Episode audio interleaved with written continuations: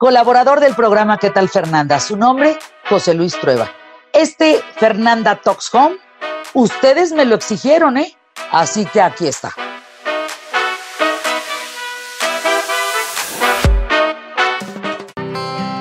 El oído nos conecta con el mundo que nos rodea. Cada día es una nueva historia y ya no tendrás que perdértelas.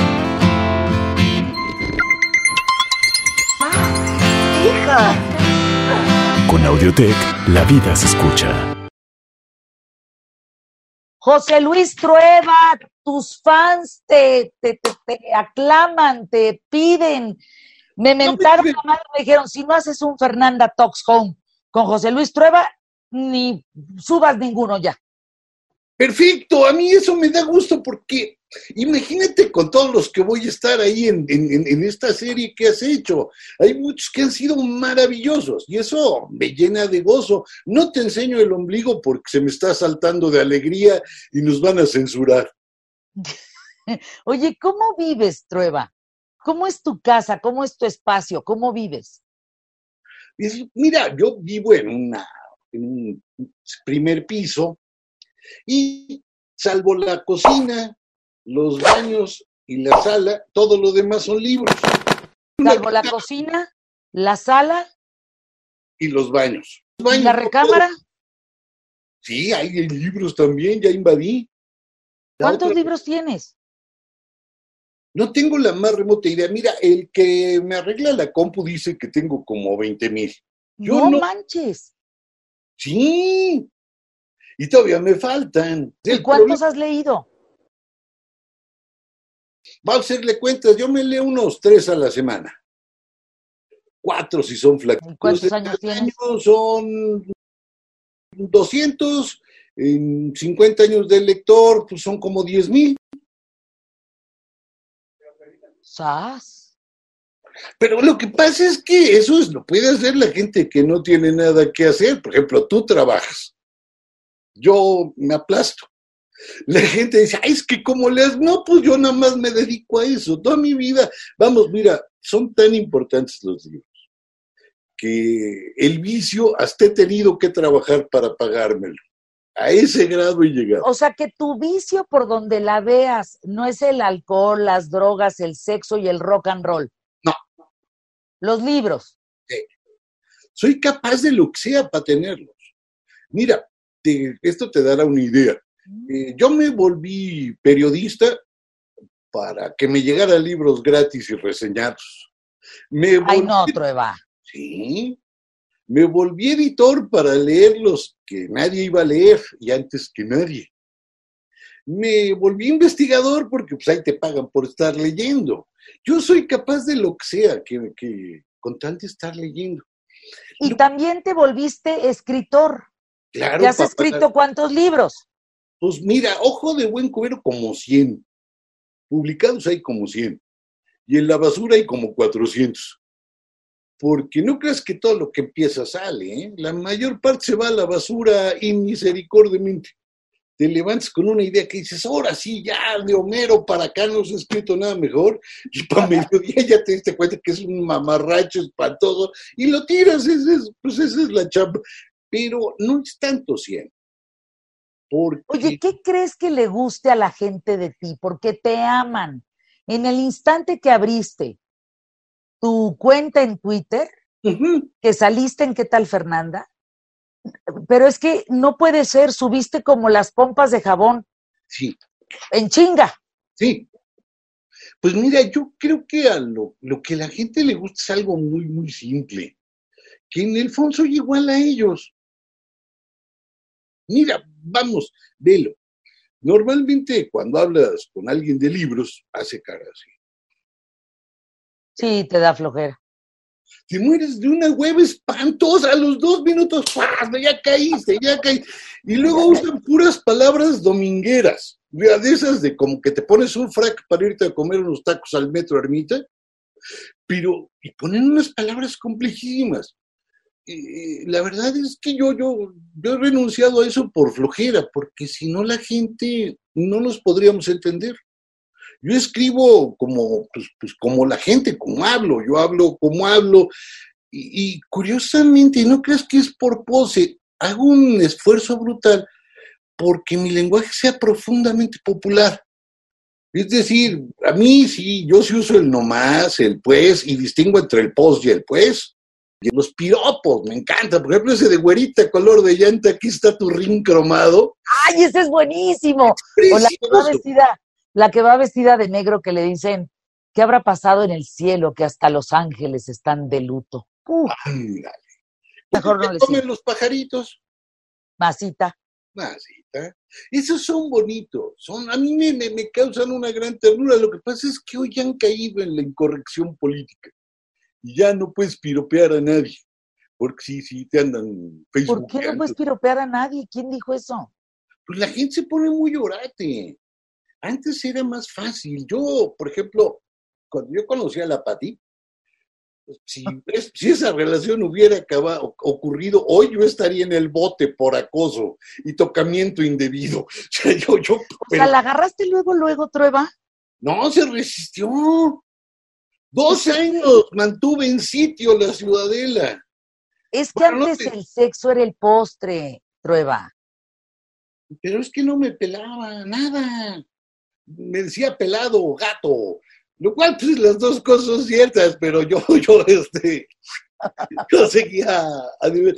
esa cosa popular, pero llevada en serio, a mí me, me, me parece crucial, porque es lo que nos hace ser los que somos es este gusto por las palabras, por lo que dice la gente. Eso a mí me tiene marcadísimo, no tienes una idea.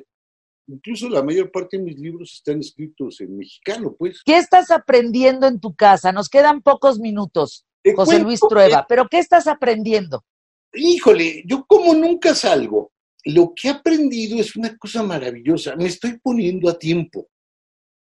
Fíjate, como todo el tiempo tengo que escribir muchas cosas, muchos libros se me van quedando a medias porque tengo que leer otra cosa para completar lo que necesito, en fin.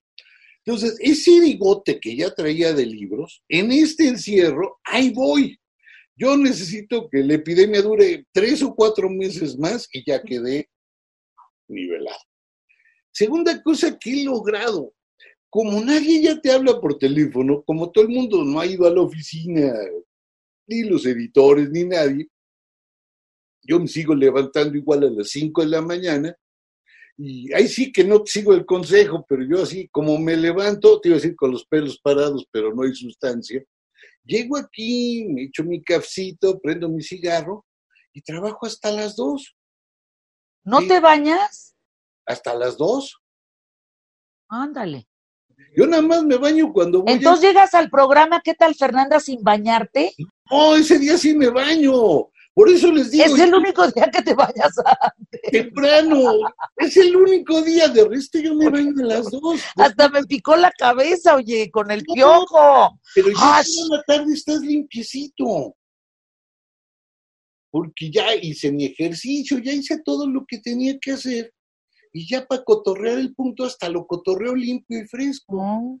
Entonces toda la mañana trabajo de corridito y me dio chance de muchas cosas. Terminé el libro de historia que andaba trabajando con él hace mucho tiempo, la historia general de México, ya le entregué al editor.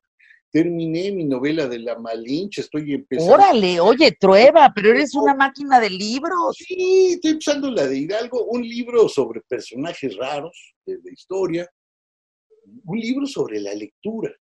¿Un libro sobre tu vida emocional no puede ser posible? No, sería aburridísima. ¿Por qué?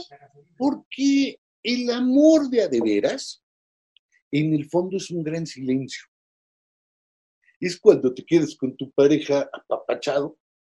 Así. No pasa nada en seis horas, pero pasó todo.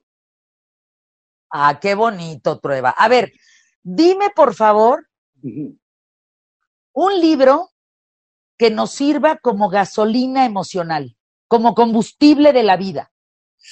Yo te voy a decir el que a mí más me gusta. Hay dos, perdón que diga no uno, sino dos, pero son por dos razones distintas.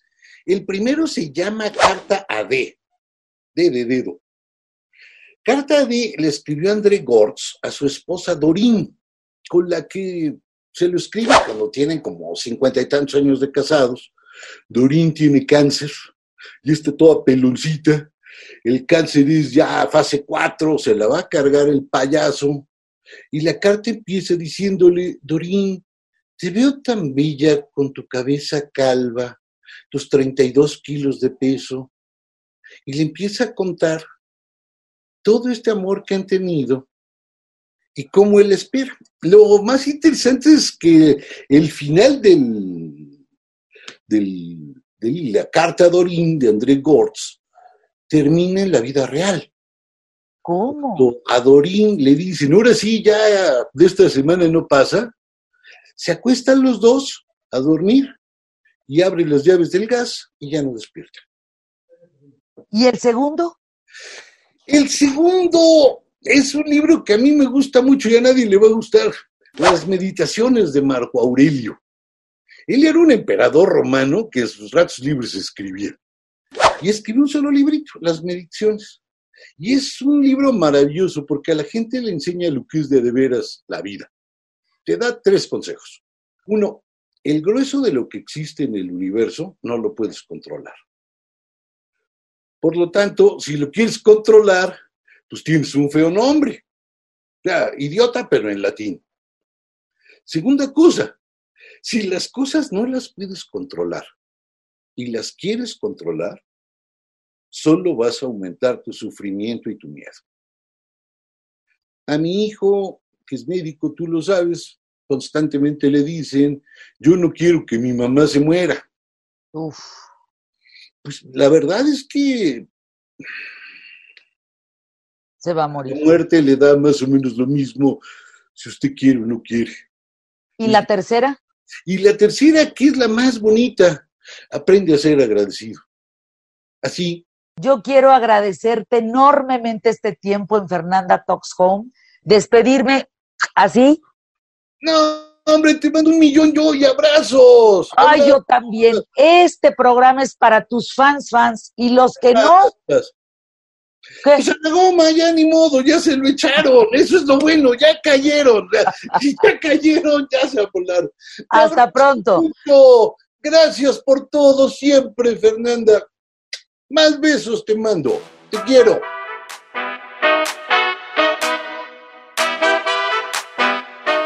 Ay, maestro de maestros, José Luis Trueba Lara. Hay que aprenderle a los piropos y hay que aprender en la vida a ser agradecidos. Hasta la próxima en este combustible para la vida de hoy, Fernanda Toxton.